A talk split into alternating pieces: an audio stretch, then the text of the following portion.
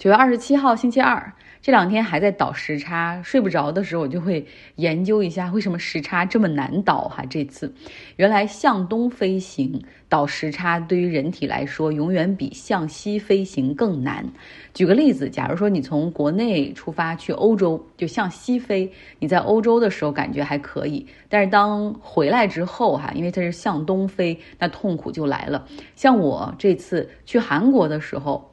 因为是向西飞，所以晚上的时候可能会有点睡不着，但是白天并不是很困，一天睡得确实很少。可是现在回来之后呢，晚上睡得还行，挺长的，结果白天也很困哈。原因在于向东飞的时候，我们整个人体在飞行的那，在你旅行的那一天，实际上经历了超过二十四小时。比如说，我的飞机是北京时间晚上九点从上海出发，然后抵达旧金山的时候是同一天的晚上七点，因为有日期变更线，然后时差巴拉巴拉。总之那一天对我来说格外的长，所以身体就特别的疲惫，需要更多的时间去缓解。十月中旬，说实话，我还可以再去韩国出个差。我现在都有点打退堂鼓了哈，决定 再考虑一下。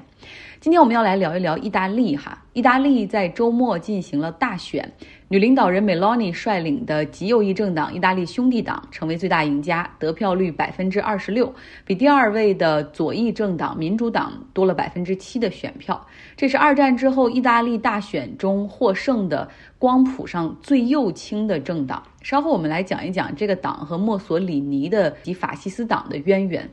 意大利的政坛政党众多哈，所以需要联合。整体来看呢，是由意大利兄弟党。他们的这个右翼联盟获得了大选的胜利，得票率是百分之四十四。这个右翼联盟中还有两个熟脸儿哈，一个是前总理 AC 米兰的老板，也就是那个丑闻特别多、整容次数也特别多的贝卢斯科尼。他的意大利力量党的得票数比上次大选还下降了不少哈，现在只有百分之八点一二的支持率。另外一个党呢，是由 Salvini。领导的联盟党哈，他们在上一次大选的时候其实还挺不错的。你别忘了，他是跟那个五星运动，一个在光谱的右边，一个在光谱的左边，他们俩是这种跨越那么多的不同去阻隔，结果果然没什么好结果哈。啊，这个 Salvini 也是搞得很抓马，呃，那他们在这一次的大选中呢，是表现逊色很多，支持率只有百分之八点七八。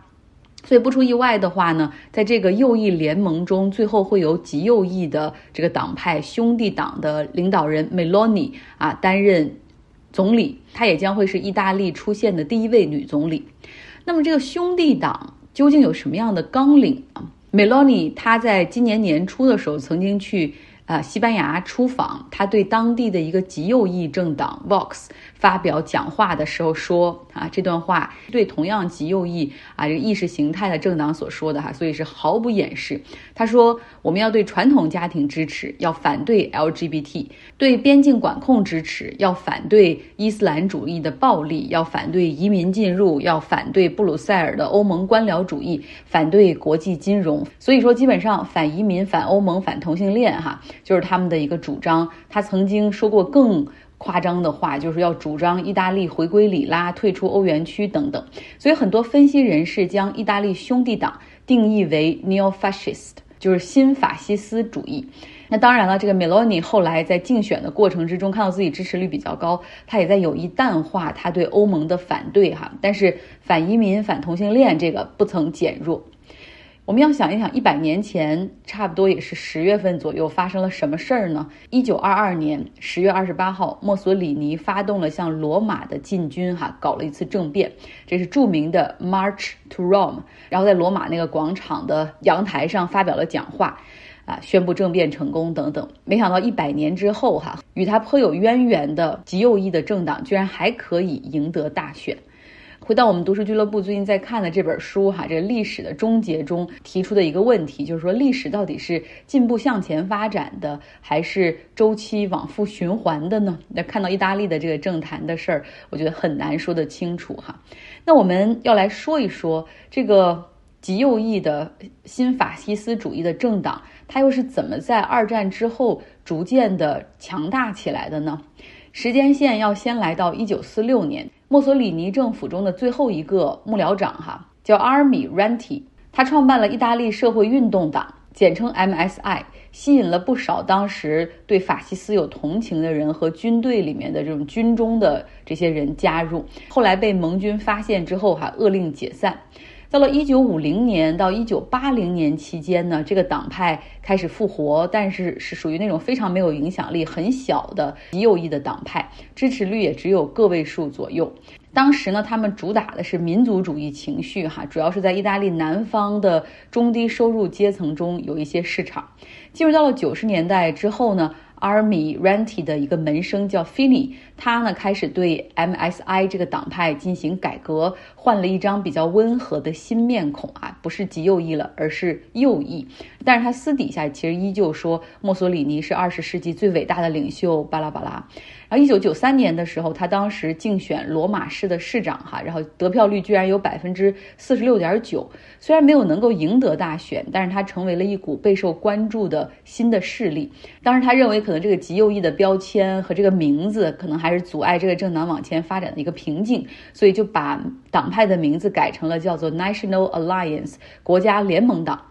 基本上是同一时期，梅洛尼就加入到了当时还没有改名字的 MSI 的青年之部。他当时只有十五岁。他是罗马人哈，他是由工薪阶层的单亲母亲抚养长大的。那为什么会那么年轻、那么小的时候就对政治产生兴趣？呃，他后来在一本回忆录中写到说，因为八九十年代意大利的政坛非常的混乱，而且黑手党横行哈，激起了他对政治的兴趣。他后来逐渐在。更名之后的这个呃国家联盟党内部青年支部里面就占据了一个领导位置哈，并且成为了这个党派青年团体的全国领袖。他基本上是没上过太多学的哈，期间他做过保姆、服务员、调酒师，然后学历大概只有高中，还被质疑是造假。不过从来没有人怀疑他把所有的时间都花在政治上。他分发传单、张贴、印刷海报，然后在街头和校园里面进行演讲。他年轻的时候也经常称赞墨索里尼。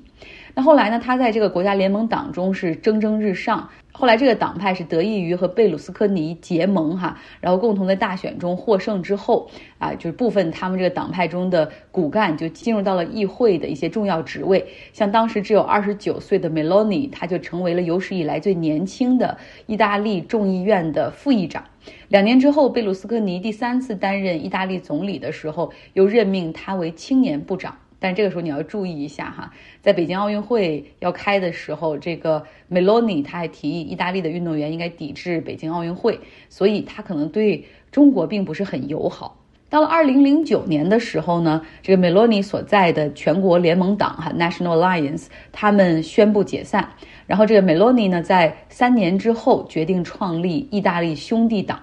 在被问到为什么要自己创办一个党的时候，他就是说，因为看到了贝卢斯科尼任期最后面阶段的那些丑闻啊，然后以及意大利飙升的债务所引发的金融危机，让他觉得只有一个新的党派，然后才可以这个救意大利哈。这个兄弟党在成立之后的前十年，基本上只有个位数的支持。不过在欧洲难民危机之后哈，因为有大量的难民涌入，一直高举反移民、反伊斯兰主义的大旗的这个兄弟党。开始逐渐吸引到了更多的支持，虽然虽然这个党派是新的哈。就跟之前的这个 MSI 或者是 National Lines 好像没什么关系，名字也叫兄弟党，但是它的 logo 实际上基本上是沿用了之前的 MSI，也是有那个三色火焰的，然后其实是突出了一种和过去党派的这个联系。当有人质疑说你沿用这个之前的极右翼的政党，又有有到底有出于什么样的目的哈？嗯，然后这个梅洛尼当时就说了，说数十年来，意大利的右翼党派已经将法西斯主义。啊，还给了历史啊！我们现在其实也毫不含糊的去谴责镇压任何民主的形式。然后，我如果有任何反犹太行为的出现，我们也是极其反对的啊！你们不能再把我们叫成极右翼的政党。但是呢，他拒绝改变他的 logo 哈，而且还坚持说这个 logo 的三种颜色代表着上帝、家庭和祖国。其实这个基本上是和之前墨索里尼的法西斯党的座右铭是一样的。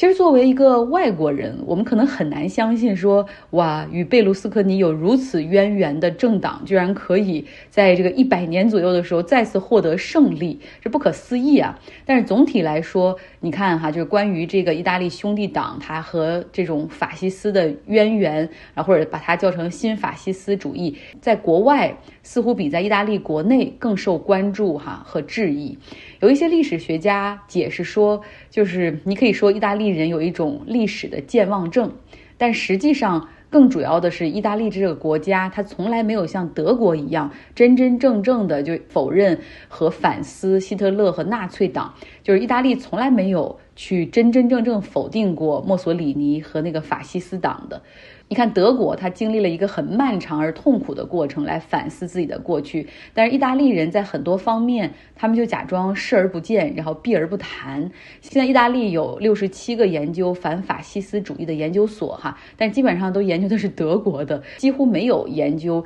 意大利法西斯主义的这种研究所。那墨索里尼时代的一些建筑，还是还有纪念碑，也没有被推倒。像罗马南部的一些街区到台伯河的这个奥林匹克。和训练中心有一些坊间还是以墨索里尼的名字命名。在罗马，如果注意看那些井盖的话，大概是有四分之一的井盖上面仍有墨索里尼法西斯党的那个那个棍子的标志。所以这是一个挺有意思的事儿哈。我觉得有有机会我们要好好研究一下墨索里尼，然后可能找一本书哈，来看看这个意大利墨索里尼的法西斯和希特勒的那个法西斯，其实还有有点本质上的不同哈。但是究竟是怎么样，我我。不了解，希望能够找一本书哈，对那段历史进行一个研究，以及意大利这个后二战时期的整个社会的这种意识形态，以及这种大家对历史的一个态度吧，能够增加一些了解。那么现在呢，意大利兄弟党赢得大选，得票率百分之二十六，也不算太高。然后你再说这个意大利现在的这个投票率也比四年前有所下降，你很难说哈，这个国家的国民啊开始掉头向右，要拥抱这种极右翼的意识形态了。嗯，不能这样说哈。有意大利的分析人士就指出说，其实意大利人每一次大选投票，他们都支持变革，就渴望得到某种新的东西，然后渴望望那种渴望变化，其实是超越了对传统意识形态的一个辨别啊，因为他们对现在的政府、现在的政坛不满。并不代表着他们对于这种新法西斯主义或者极右啊情绪的喜欢啊，他们只不过是选择新来的，选择自己不了解的哈。那梅洛尼和兄弟党究竟会给意大利的政坛带来怎样的变化啊？现在只是一个开始哈，阻隔情况都还没有出来，让比较反感他的选民担心的就是说，好不容易哈，之前这两年多里面，这个马里奥德拉吉担当意大利总理的时候，给意大利政坛。一段很稳定的时期，一个很大的格局，并且让这个欧洲第三大经济体终于在欧盟中发挥了一些影响力，然后建立了一些领导力，让我们有了大国的感觉。但是，Meloni 的这种反欧盟的倾向，不知道会把这个之前建立的 credibility 毁掉多少。好了，这就是今天的内容，希望你有一个愉快的周二。